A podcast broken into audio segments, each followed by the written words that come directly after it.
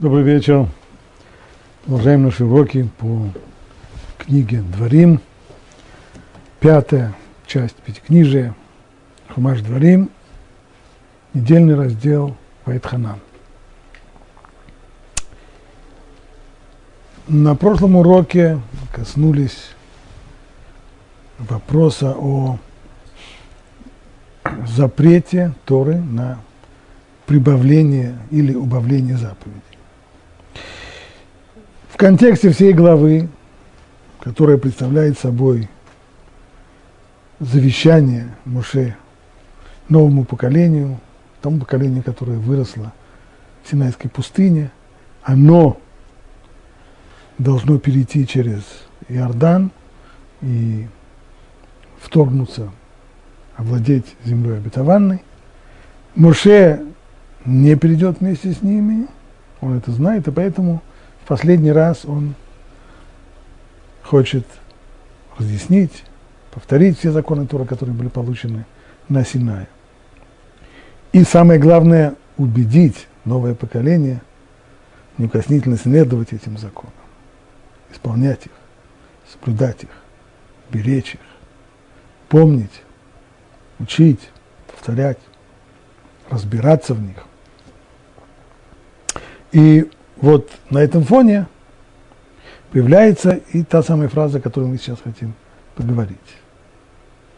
Не добавляйте ничего к тому, что я заповедую, и не убавляйте. Нельзя добавить к Торе, и нельзя прибавить к Торе.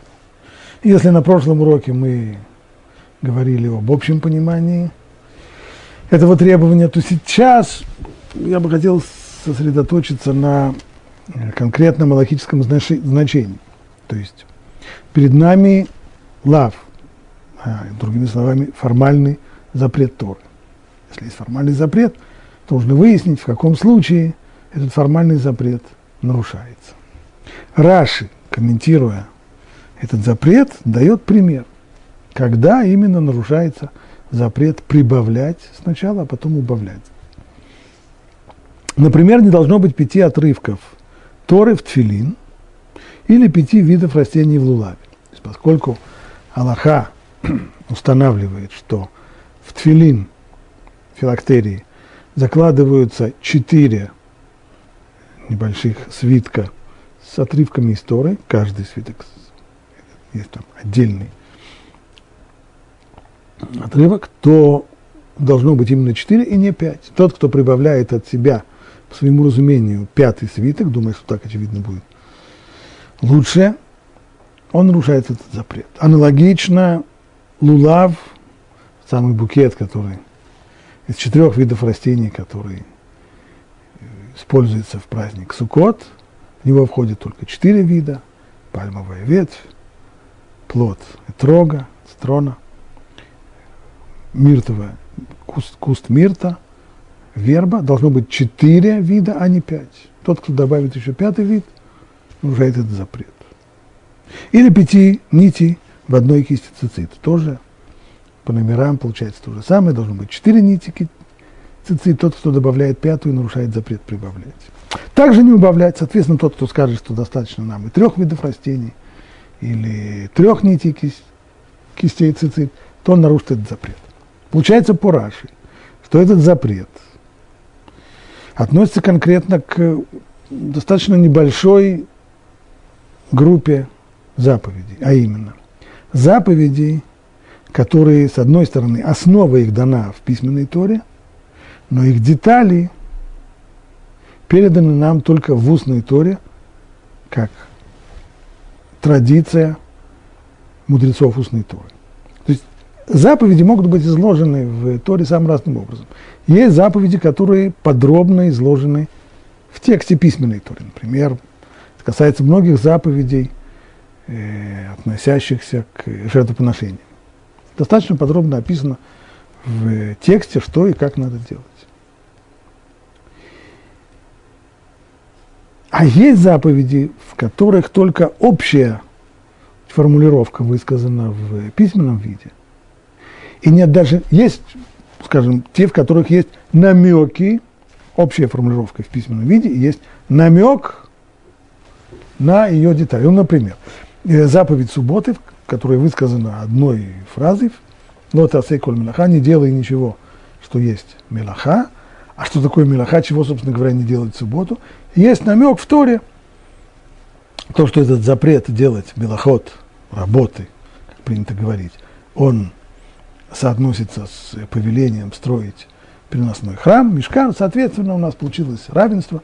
Те операции, которые были необходимы для сооружения мешкана, именно они запрещены в субботу. Здесь есть общая идея в письменном виде и конкретизация уже, детализация при помощи намека. Этот намек полностью расшифровывается в устной торе. Но есть заповеди, в которых общая идея снова высказана в письменной торе, и никаких намеков на детали нет. Как, например, заповедь Тфилин. Написано, что нужно сделать знак или знамение между глазами и на руке. А что должно представлять это знамение? Что имеется в виду? Как оно должно выглядеть? Что в нем должно быть? Оно должно напоминать об исходе из Египта. Если я себе напишу здесь исход из Египта, это или я буду носить бейсболку, на которой будет написано, а я вышел из Египта, это достаточно? Ну, что... Нет, и в тексте нет никаких намеков. Все содержание, вся конкретизация этой заповеди, она находится в устной торе, в традиции устной торе, предаваемой мудрецами Талмуда. Вот здесь вот тот, кто добавляет детали вот в этой самой конкретизации, он и нарушает этот запрет. Так объясняет Раша.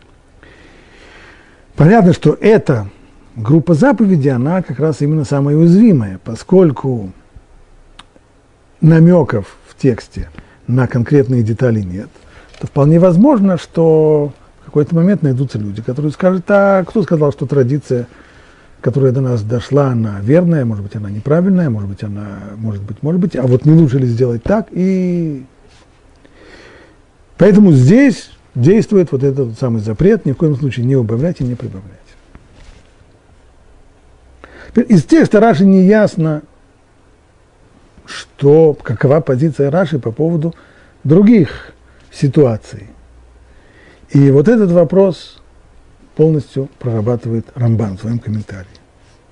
Он цитирует Раши и говорит, также говорится в сборнике Медраши и Сифри, чтобы никто не подумал, что Раши придумал это сам, э, объяснение этого стиха, то есть вот конкретное его применение. Также сказано в Сифри, откуда известно, что нельзя не добавлять к четырем видам растений, имеется в виду лулав, и к четырем нитям цицит, то ли сказано, не прибавляйте. Наш стих как раз. А откуда известно, что нельзя уменьшать количество растений или количество нитей, которое написано, не убавляйте. Так, то есть Мидраш Сифри конкретно связывает этот вот э, стих «не прибавляйте, не убавляйте», конкретно связывает с примерами, которые процитировал Раши. Прибавление количества нитей в цицит, прибавление или убавление количества растений в, в лулабе и так далее. Говорит Рамбан, ну, не стоит думать, что только здесь действует этот запрет. Но запрет Торы относится не только к этим заповедям. Если человек намеренно остается спать в суке на восьмой день праздника, ради выполнения заповеди жить в суке, то, как указано в талмудическом трактате Рошана, он заслуживает наказания. То есть сначала Рамбан приводит прежде всего цитату из Талмуда, мудрецы говорят, о заповеди совершенно другого характера, заповедь суки. В ней четко и конкретно сказано – что заповедь суки, хотя как должна выглядеть сука, это только намеком, но что касается времени, в которое есть обязанность жить в суке, то есть есть и спать в суке, то сказано довольно конкретно – семь дней. И если человек, прожив семь дней в суке и почувствовав духовный подъем и возвышение, хочет продолжить этот духовный подъем и продолжает спать в суке ради мецвы и в следующий, после семи дней и в восьмой день, то есть праздник Шмини Ацерет. В Израиль это восьмой день, в, за пределами Израиля это девятый день. В этом случае, говорят, говорит Талмуд, такой человек нарушает этот формальный запрет прибавлять и подлежит наказанию.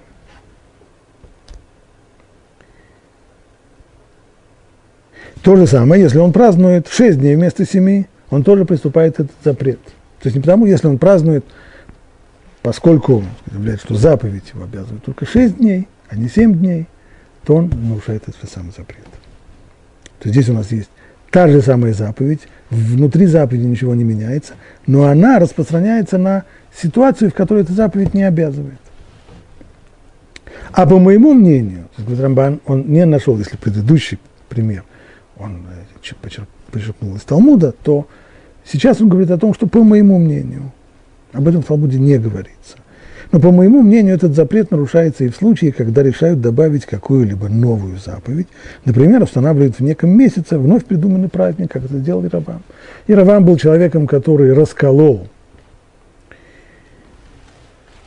единое израильское царство после смерти царя Шломо. Под его руководством 10 колен Израиля отделились от колена Иуда и Бениамин, которые остались со старым национальным и духовным центром в Иерусалиме, а 10 северных колен образовали отдельное независимое государство с центром Шумроне. Но как бывает очень часто, и как это мы видим и в новой истории, такое вот разделение одного народа на два государства, какие бы политические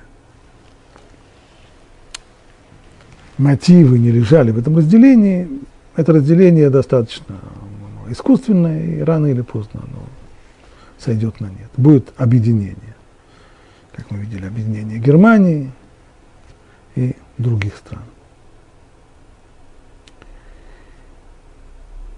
Царь Равам понимал, что очень может быть, что такой сюжет ждет и его.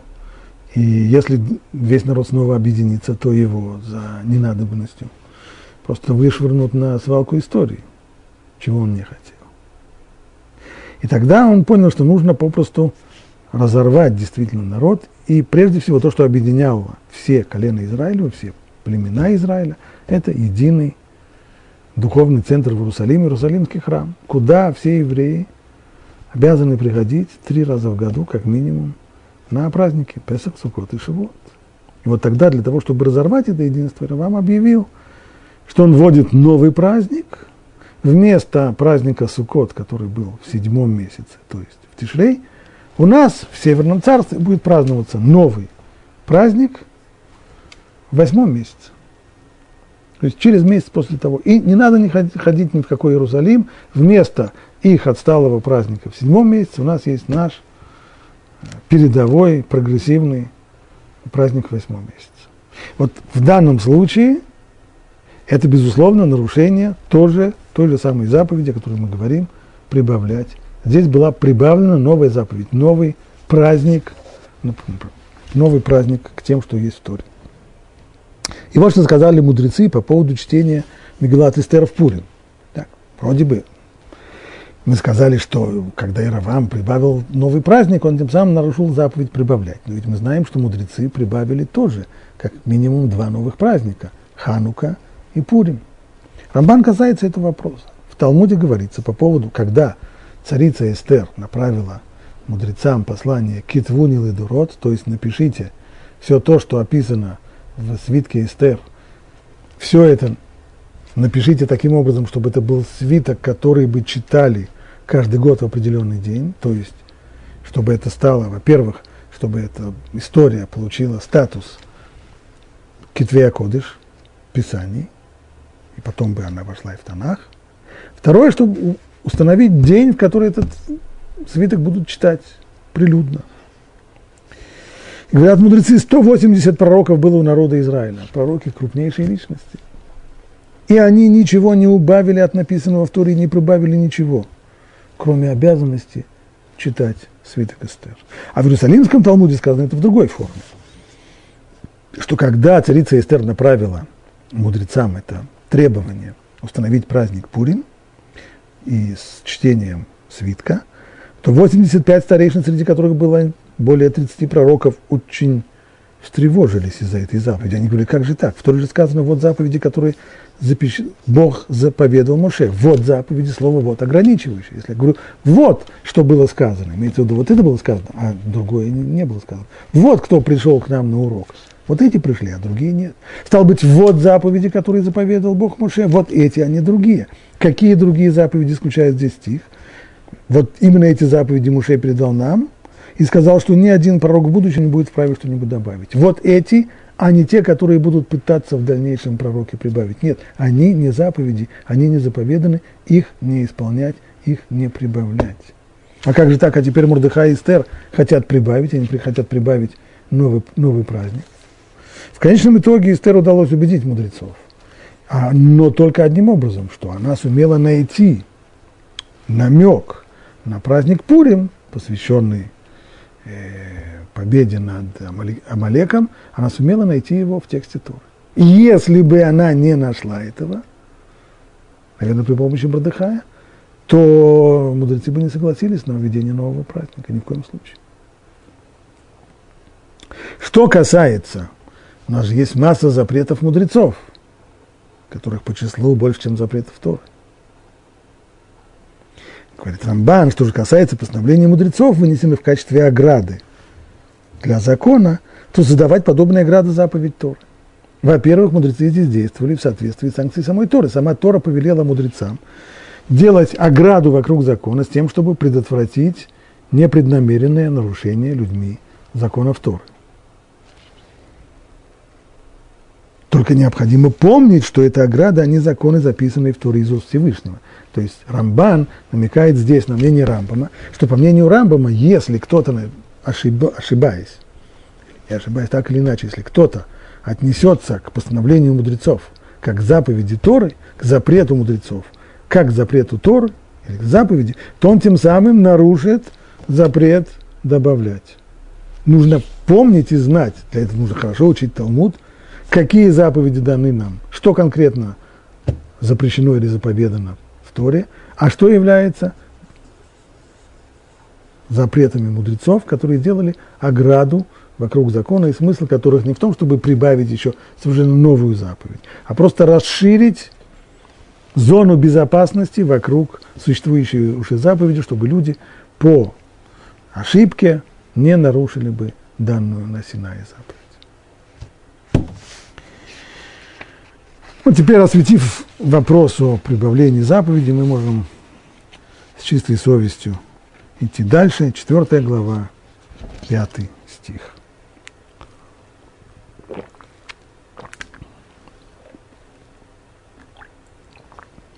Смотри, я учил вас установлением и законом, как повелел мне Бог, чтобы вы поступали так в стране, в которую вы входите, чтобы овладеть ею.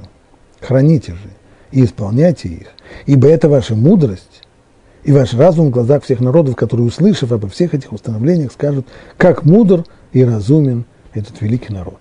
Ой, это вообще мы, мы любим, когда, когда нас хвалят и когда нас называют умными и разумными, это мы любим. Только здесь содержится довольно нетривиальное утверждение, что вы вот, вот эти законы, которым я вам научил, законы Торы, вы их я научил вас, чтобы вы поступали так в стране, в которую вы входите. Так, там меня не будет. Поэтому я сейчас вас предупреждаю, чтобы вы там их соблюдали. Храните же и исполняйте их. Храните имеется в виду, повторяйте, чтобы не забыть. И исполняйте их, ибо это, вот эти законы, ваша мудрость и ваш разум в глазах всех народов, которые, услышав обо всех этих установлениях, скажут, как мудр и разумен этот великий народ. Во-первых, сразу возражение очевидное – я до сих пор сталкиваюсь э, со многими людьми с неевреями. Не, если я и слышал какую-нибудь похвалу в адрес еврейского народа, то обычно вовсе не, не о законах Торы. Наоборот, в глазах э, народов мира иудаизм представляется нечто таким очень малосимпатичным. И вся эта мудрость крючкотворством. Э, слово Талмуда осуществляется, осуществляется с толстой, большой и малоприятные книги. Например, в Советском Союзе, у, когда было в покойном Советском Союзе, была, была книжка такая толстая с, со всеми установлениями э, государственной цензуры. которые должны были цензоры пользоваться для того, чтобы разрешать что-то печатать или запрещать. Так вот эта толстая книга с указаниями, насмешливо цензорами в своем профессиональном кругу называлась Талмудом. Так, вот, вот отношение. Где здесь? Да и сами евреи, многие евреи очень любят э, ощущать себя очень умными, и всегда, когда говорят о мудрости еврейского народа, тут же указывают на количество нобелевских лауреатов э, евреев, и, и, и что Эйнштейн был еврей, начинают загибать пальцы. Эйнштейн был еврей, Карл Маркс был еврей, и Фройд был еврей. Вот, вот, вот, вот эта мудрость. И вдруг говорится, да нет. На самом деле нет. Наша настоящая мудрость та, которая, и не просто настоящая мудрость, а мудрость в глазах всех народов, это вот закон Акторы. Как это можно понять? В действительности, все достижения разума человеческого, наука, культура, искусство, все это принадлежит э, всему, всему человечеству. Если есть много евреев, которые внесли, которые добились больших успехов – то это не вклад еврейства в мировую культуру, а наоборот, это вклад мировой культуры в конкретных евреев. Но наши мудрецы всегда разделяли эти премудрости, существующие в мире, не так, как разделяли греки, говоря о семи премудростях. Наши мудрецы разделяют все премудрости на внутренние и внешние науку, культуру и другие дисциплины, они называли хохмот хицуниот, внешняя премудрость, в отличие от законов Торы, которые являются внутренней мудростью. Что это означает? В чем различие? Для того, чтобы понять различие, я предлагаю сделать это на примере фантастического рассказа, который я почерпнул из курса лекций покойного профессора израильского Э, Ишаяу Лейбовича, когда-то прочитал курс лекций о науке и моральных ценностях. И вот там он предлагает следующий фантастический сюжет. Есть такое государство в мире, государство реальное, Исландия, находится в очень специфическом месте, на ледниках, и оно сумело достигнуть неплохого уровня развития, вполне развитое государство – нормально работающая экономика, социальные условия жизни вполне хорошие, бесплатное образование, бесплатная медицинская страховка, э, социальные программы, в общем, вполне, вполне развитое государство. Но вот в некоторых кругах исландского общества возникла идея о том, что Исландия должна превратиться в ведущего поставщика цитрусовых на мировой рынок наравне с э, средиземноморскими странами, Испанией, Португалией, Израилем и Марокко. Выращивать цитрусы в Исландии на, на ледниках. Вот для того, чтобы выяснить вопрос, возможно ли выращивать цитрусы в Исландии, была собрана комиссия специалистов в области климатологии, сельского хозяйства, экономики, других, других профессионалов. И для того, чтобы это была объективная, чтобы выводы этой комиссии были как можно более объективными, это была, была создана такая международная конференция, международная комиссия, которая должна была после многочисленных заседаний представить свои, свой отчет. Около года длились заседания этой комиссии международной из самых крупных специалистов в этих областях. И, наконец, в парламент исландский был э, послан отчет, в котором единогласно, единодушно было высказано следующее. Выращивать цитрусы в Исландии можно. Для этого, каким образом это нужно сделать? Для этого нужно использовать нефтяные танкеры – на которых будет перевезена из, э, скажем, из ближайшей, из э, Канады земля.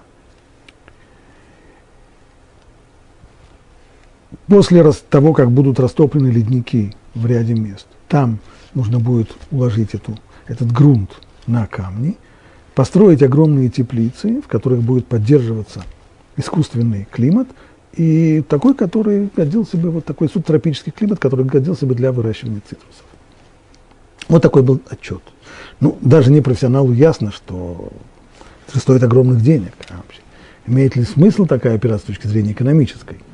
И тогда для того, чтобы решить этот вопрос, поскольку исландцы народ культурный и прогрессивный, то решили рассмотреть вопрос профессионально. И снова пригласили экономистов со всего мира, чтобы это было объективное исследование. Они, была созвана конференция для того, чтобы изучить этот вопрос о рентабельности производства, выращивания цитрусов в Исландии.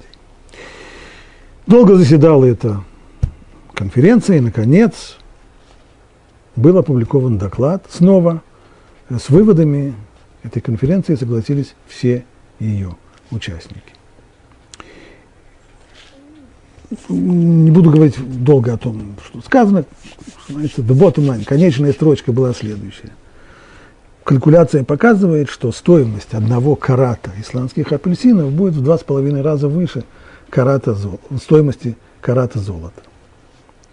Но это не значит, что еще на этом весь проект закончился, потому что на самом деле в многих государствах сельское хозяйство нерентабельное, в том числе целый ряд отраслей сельского хозяйства в Израиле тоже. Они просто живут на субсидии, и во многих странах это так.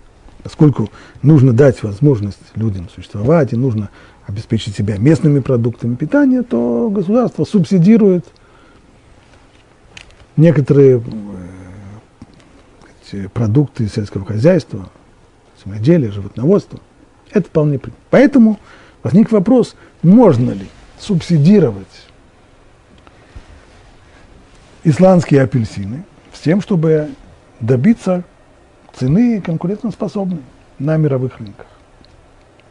И тогда было создано третье совещание, снова Международный конгресс, на этот раз финансистов.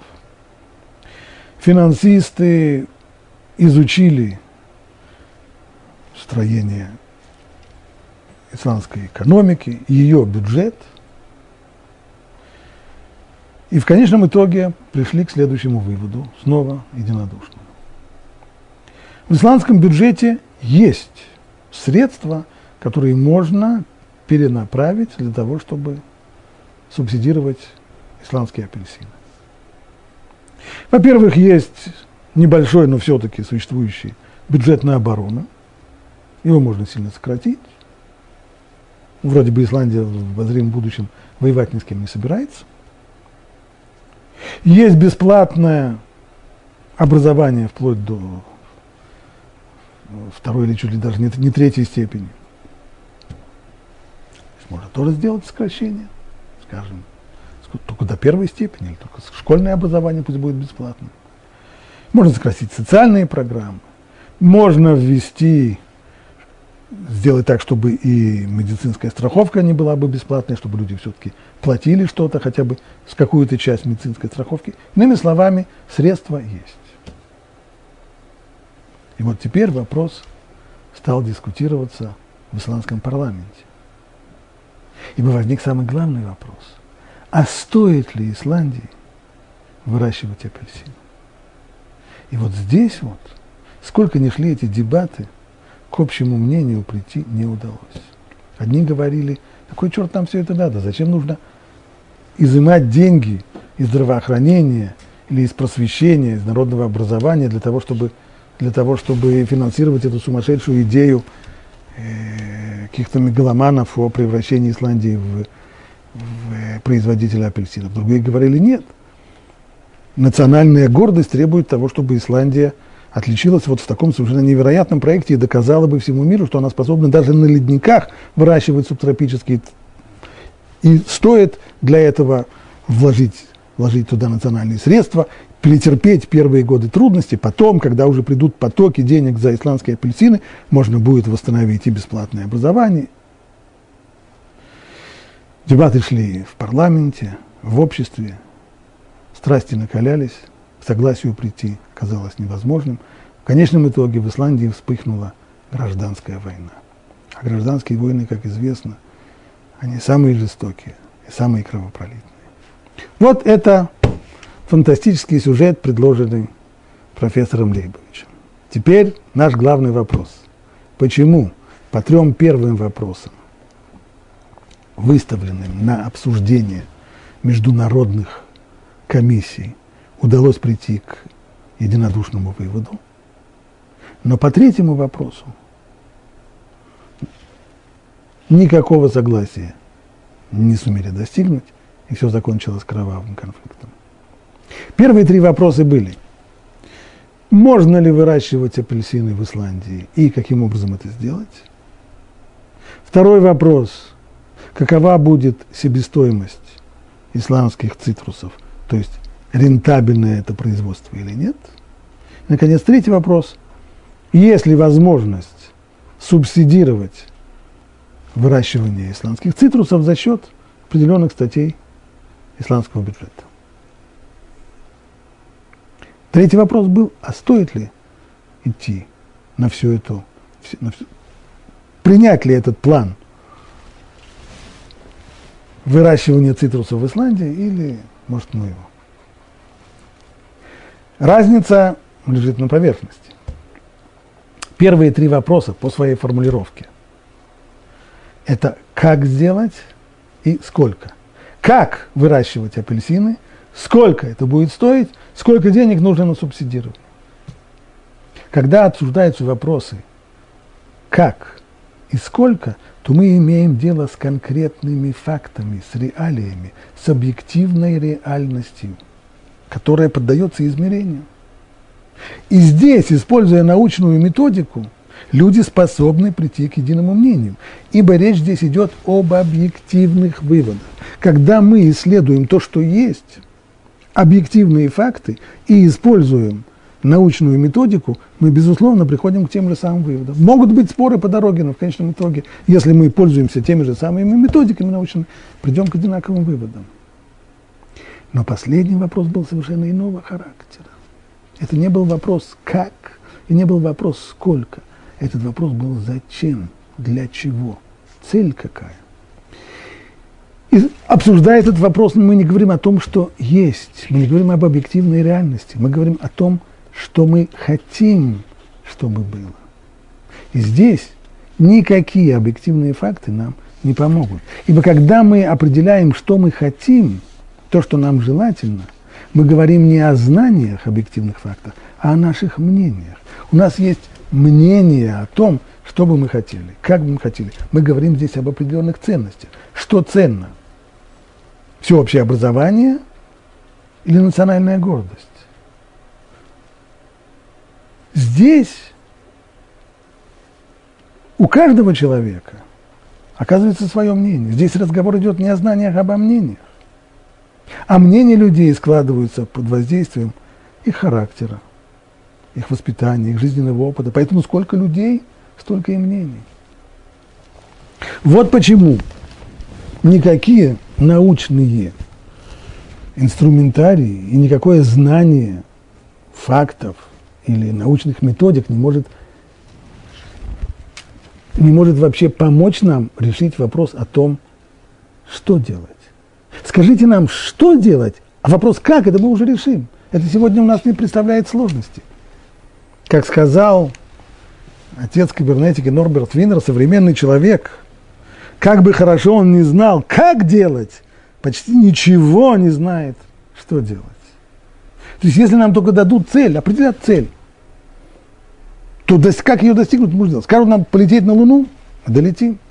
Трудный проект, ничего. Как это сделать? Мы это все прочитаем, рассчитаем, технологически объясним как, экономически посчитаем, сколько это будет стоить, можем долететь.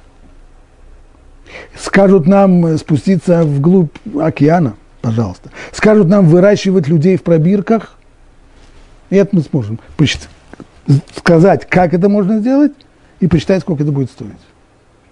Вопрос, а надо это или нет? Куда ехать? Что делать. Здесь человек современный, как бы он ни был вооружен современными научными знаниями, какой бы высокий культурный уровень у него не был, здесь никаких знаний у него нет, здесь есть только мнение. И сколько людей, сколько мнений. И поэтому будут спорить бесконечно. Наука сегодня достигла колоссальных, потрясающих успехов. Сам тот вот урок в той форме, в которой я его сейчас э, провожу, представить себе всего лишь 40 лет тому назад, невозможно представить. Успехи колоссальные, благодаря чему это было достигнуто. Историки науки говорят, что переломным моментом была вторая половина 16, 17 века, простите, когда наука окончательно решила отгородиться от вопроса для чего и зачем. И сосредоточиться только на двух вопросах. Как и сколько. То есть заниматься измеримыми величинами, руководствуясь объективными взаимными связями между различными параметрами, которые можно измерить. Вот с этого момента начинается взлет науки. Ибо наука избавилась от метафизических установок, она избавилась от мнений и сосредоточилась на объективной реальности. Благодаря этому она стала собирать знания, ушла от мнений к знаниям.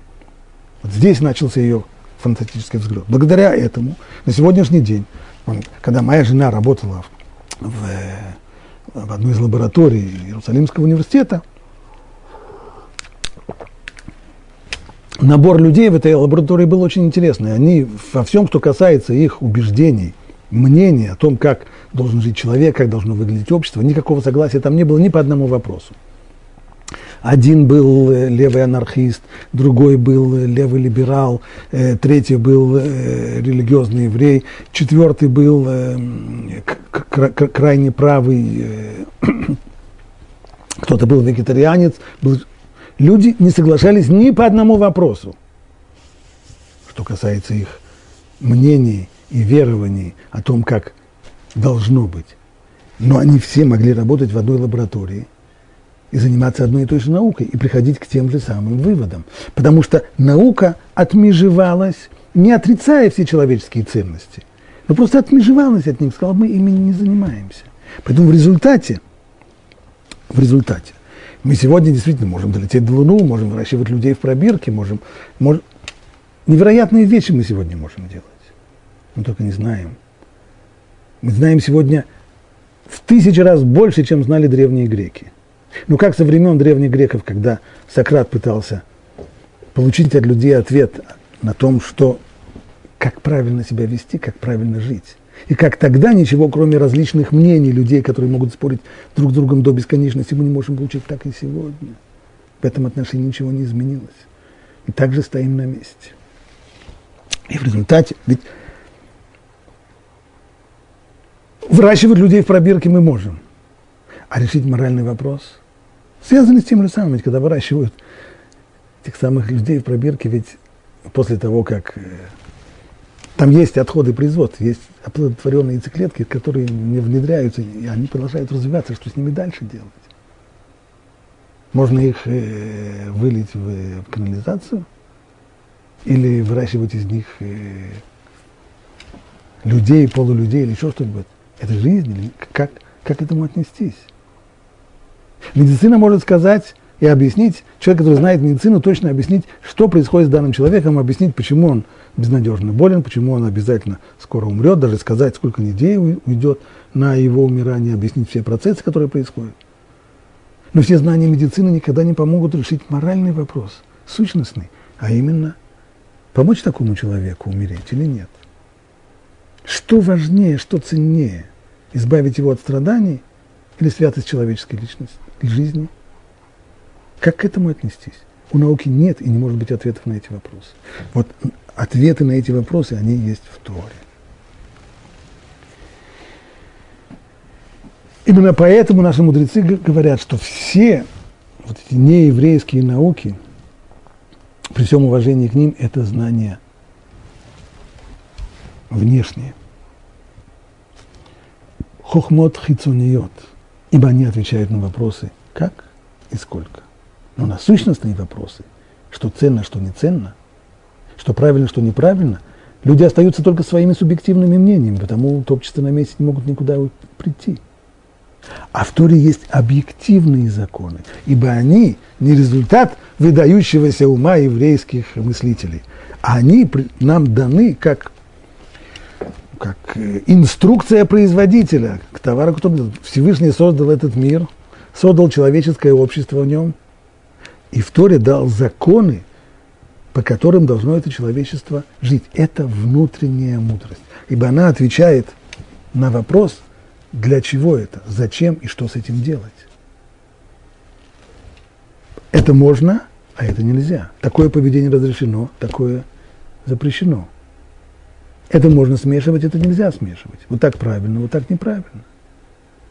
Поэтому говорят наши мудрецы, хохма багоим тамин, тура багоим, ло тамин. Если скажут тебе, что народ, среди народов мира есть мудрость, можешь этому верить? Да, конечно. Хохма Хохма означает восприятие э, информации об окружающем нас мире, ее классификация. Безусловно, это есть. Но Тора, Торы нет. Что означает Тора? Тора означает вопрос о том, какой внутренний смысл всех этих вещей. И в соответствии с этим внутренним смыслом, что с ними делать? Как правильно человеку поступить? Пойти ему туда или пойти ему сюда? Что ценно? И как быть, когда разные ценности сталкиваются? Какова иерархия ценностей человека? В человеческом обществе нет ответов на эти вопросы.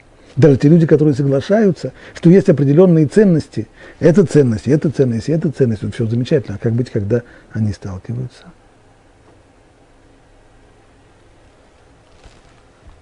Мы видим, два человека согласятся, что э, личные свободы – это ценность, и что человеческая жизнь – это ценность. А как быть, если к нам приходят спецслужбы и, и говорят нам, что для того, чтобы оградить и охранять жизнь людей общества, нам необходимо нарушить э, свободы людей и прослушивать их телефонные разговоры, читать их мейлы и так далее, и так далее. Вы увидите, что половина людей скажет ни в коем случае, свобода человека не, не, нельзя посягать на нее, вторая половина людей скажет ничего подобного. Наоборот, для того, чтобы защитить людей, можно пожертвовать э, человеческими э, свободами личности. Это мнение, это мнение. Когда мы говорим о Торе, мы не говорим о мнениях, мы говорим о знании, которое так же объективно, как объективное знание науки. Только научные знания – это внешние знания о том, как и сколько. А в законах Торы есть ответ на вопрос – что делать? Куда идти? Что ценно, а что не ценно? Вот это и есть мудрость, истинная мудрость, которая дана еврейскому народу в этих законах. Но сейчас я возвращаюсь к первому вопросу. Но ведь, ведь сказано, что это ваша мудрость, и это, это ваша мудрость, как там, чтобы не сказать стих, Храните же и исполняйте их, ибо это ваша мудрость и ваш разум в глазах всех народов, которые, услышав обо всех этих установлениях, скажут, а, как мудр и разумен этот великий народ. Это вроде мы не видим. Еврейский народ вообще народы мира не любят, мягко говоря, мягко говоря.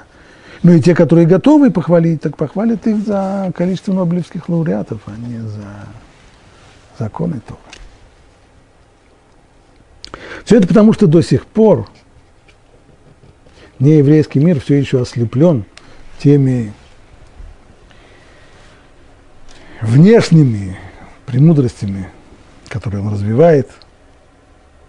Он все еще, несмотря на многочисленные разочарования, которые преследовали развитие человечества и в конце XIX века, а уж тем более весь XX век, весь век разочарований.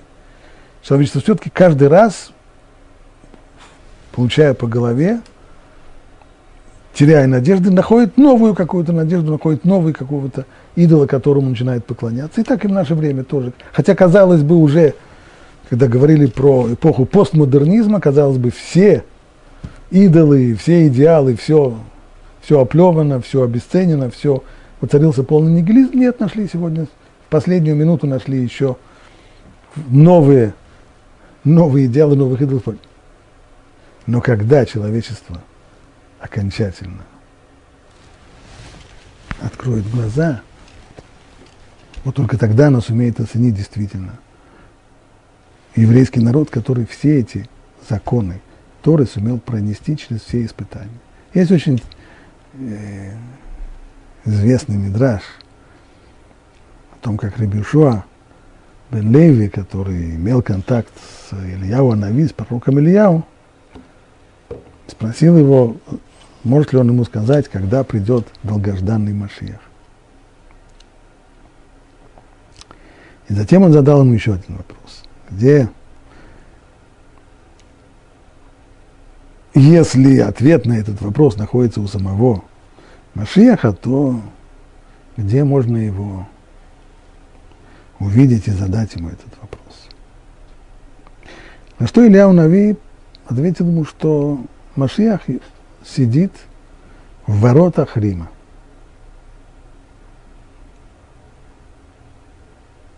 Мудрец отправился в Рим. Но то, что он увидел у ворот, его поразило. У ворот, там, где он думал встретить Машеха, сидели прокаженные, которых не пускали в оживленные кварталы, и они там вот у ворот и сидели. Зрелище было отвратительное, потому что люди как раз э, снимали повязки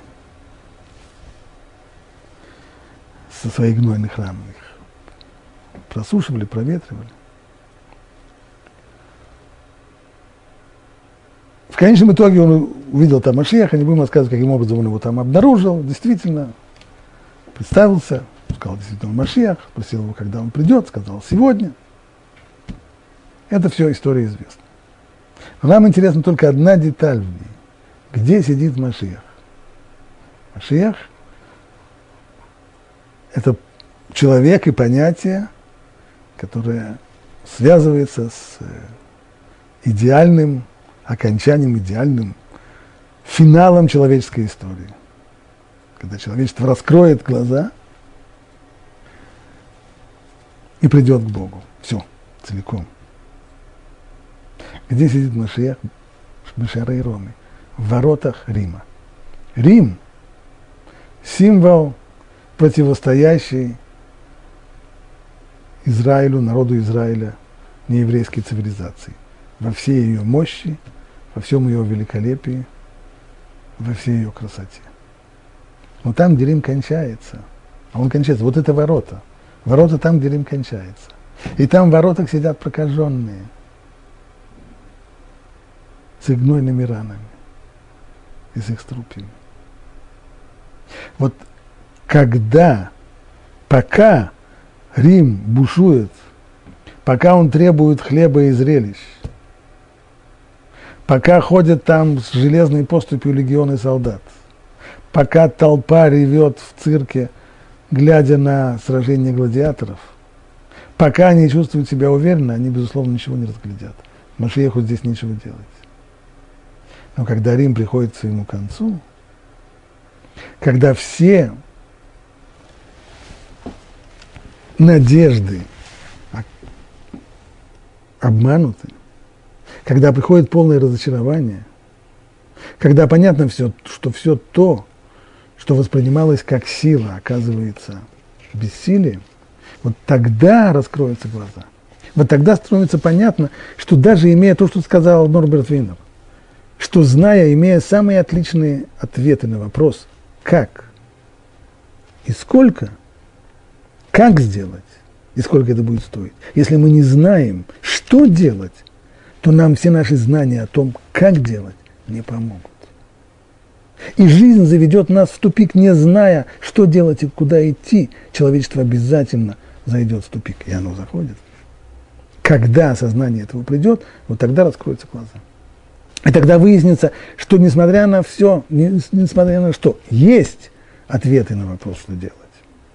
Есть указания самого Творца мира, который передал их. И есть один народ, тот самый очень нелюбимый всеми народ, который, несмотря на презрение к нему, на ненависть к нему, на постоянные кровопускания, на то, что его постоянно изгоняют с места на место, на то, что его обвиняют во всех немыслимых грехах, несмотря на это, он пронес эти законы через всю свою историю.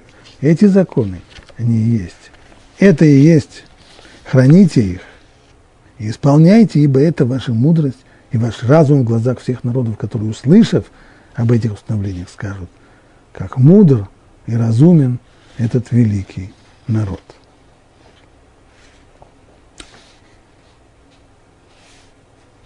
А Равир обращает здесь внимание на то, что сказано в самом начале этого отрывка. Смотри, я учил вас установлением и законом, как повелел мне Бог, чтобы вы поступали так в стране, в которую вы входите, чтобы овладеть ее. То есть законы сформулированы, изучены, разобраны еще до того, как еврейский народ вступает в свою землю и начинает строить свою страну. Это единственный такой случай на земле, ведь во всех народ, у которого законы появились прежде, чем он оказался в собственной стране. Более того, продолжает Равиев, это единственные в своем роде законы не предназначены стать средством для обеспечения национального бытия. Всегда бывает как. Есть народ, который живет на какой-то территории, в какой-то момент понимает, велика земля русская, а порядка в ней нет, значит, нужно, чтобы какой-нибудь царь-батюшка или князь, э, э, король, коник какой-нибудь, выдал бы законы и устроил бы порядок. Здесь это не так. Законы эти, напротив, они представляют собой единую цель, ради которой была нам дарована земля. Если у всех народов мира закон – это средство, которое необходимо для того, чтобы обеспечить нормальную жизнь народа на земле, то в случае народа Израиля наоборот. Земля его, это средство, она была дана еврейскому народу для того, чтобы он реализовал эти законы на этой земле. Все наоборот. Более того, всякий другой народ становится народом в силу того, что у него есть своя собственная земля. И лишь после того, как он создает, после того, как он обладает собственной землей, он создает законы. А вы же, напротив, стали народом лишь в силу своего закона и получили собственную землю ради того, чтобы иметь возможность соблюдать этот закон. Соответственно, даже если вы потеряете эту землю, народом вы останетесь. Законы всех других народов являются продуктом национальных особенностей, обусловленных страной проживания. Если сравнить разные законодательные системы разных народов, можно довольно быстро убедиться в том, что местный колорит, местные условия и развитие этого народа оказывают, безусловно, влияние на законодательство. И условия изменяющиеся тоже. В условиях э, рабовладельческой системы одни законы, в условиях э, демократической системы совершенно другие. Но ваш законодатель, из рук которого вы получили свой закон, никогда не видел вообще вашей земли. Он даже не придет туда. Никогда не ступал на нее. Он лишь передал вам закон. И даже могила его будет находиться за пределами этой земли. Все это говорит о том, что отношения между законом и страной совершенно иные. Этот закон – он абсолютен и неизменен. А вот ваше пребывание в стране, оно переменно. То есть законы Тора будут обязывать еврейский народ всегда, а его пребывание в стране может быть, а может и не быть. Закон Торы не изменится в соответствии с переменами в вашей судьбе или в судьбе вашей страны. То есть, вне зависимости от того, страна живет как независимое государство или подчиненное – вассальной зависимости какому-нибудь императору. Или если еврейский народ окажется вообще выселенным и изгнанным из своей страны, это никоим образом не влияет на законы Торы. Наоборот, это ваши судьбы и судьбы вашей земли будут меняться в соответствии с тем, насколько вы будете лояльны закону. Будете соблюдать эти законы, останетесь на своей земле. Не будете их соблюдать, выгонят вас из этой земли, потому что она дана вам только для того, чтобы на ней вы реализовали эти законы. Ныне вы стоите со свитком Торы в руках на границе той страны, в которую вам предстоит войти. Молодое поколение еврейского народа готовится к тому, чтобы войти в Израиль. И идете вы туда, чтобы реализовать Тору во всей ее полноте. И с тем же самым свитком в дальнейшем придет время, вы покинете ее. Не останетесь навеки народом, чье, и, но останетесь навеки народом, чье призвание жить – ради соблюдения этих законов Торы. И будете ждать той минуты, когда вам разрешат вернуться в Эрец Исраиль. Иными словами, вы народ Торы, а не народ земли. Эрец Исраиль – это земля Торы. Земля Израиля, земля обетованная, которая была обещана Всевышним нашим працам, это земля, которая дана для Торы. И нет Торы, и если, но если нет Торы, и страны. Зависимость здесь железная. Поэтому храните же и исполняйте их. Как хранить закон, продолжает Равиш, сохранить закон можно только изучая и повторяя его. Один раз мы изучили, а через год мы забыли, то мы не сохранили закон. И поскольку Тора – это основа нашего существования, и в ней коренится все наше будущее, то нам остается только изучать эти законы и исполнять их. Ибо это, как сказано здесь, ибо это ваш разум и ваша мудрость в глазах всех народов.